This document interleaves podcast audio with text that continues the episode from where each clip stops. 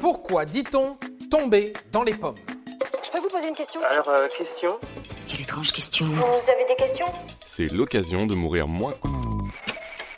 Vous non plus, vous ne voyez pas le rapport entre un fruit et le fait de s'évanouir. C'est parce qu'il n'y en a pas. Mais ne vous inquiétez pas, on a quand même trouvé une explication. C'est gentil ça.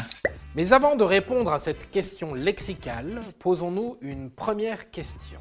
Pourquoi tombe-t-on dans les pommes Et pour ça, il y a plein de causes de pathologies plus ou moins sérieuses. Parmi les moins dangereuses, on note une chaleur intense, de la déshydratation, la vue du sang, une forte douleur, un coup de pression, la peur ou une autre émotion vive.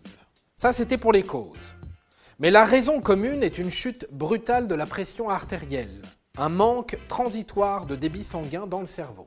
Et pof, on tombe dans les pommes. Ah bah dans la bagarre, il s'est cogné, alors il est tombé dans les pommes. Transition toute trouvée pour répondre à la question pourquoi dit-on tomber dans les pommes? Je t'en supplie, ne tombe pas dans les pommes, c'est pas le moment là.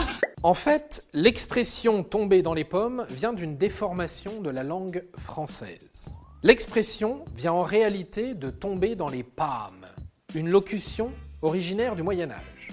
Et voilà, maintenant vous savez pas tout. Oui, oui. Non, non mais ça je comprends. Non, vous allez me dire, mais qu'est-ce que ça veut dire PAM? Ok, on y retourne.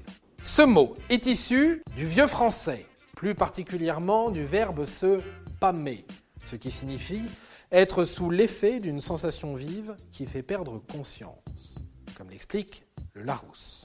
L'expression tomber en PAM est devenue populaire, entraînant la modification du mot PAM en pomme dans le temps.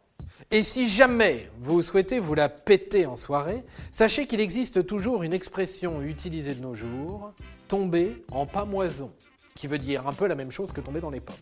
Un café sans sucre, quelques larmes vite séchées, la pamoison. Tomber en pamoison, c'est tout de suite un peu plus classe, non?